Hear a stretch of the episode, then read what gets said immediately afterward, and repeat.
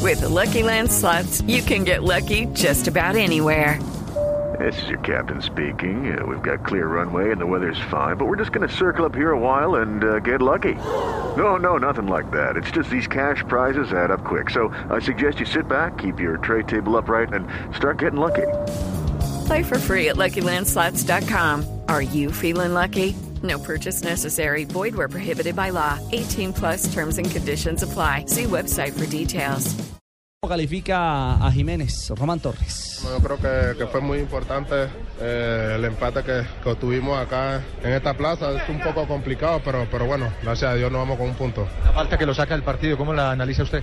no, creo que ahí está el video, lo, lo, lo demuestra a todos. Sabemos que eh, Eduardo es un jugador que, que, siempre se tira, es un jugador teatroso, pero, pero bueno, igual eh, son cosas del fútbol, hay que, hay que seguir.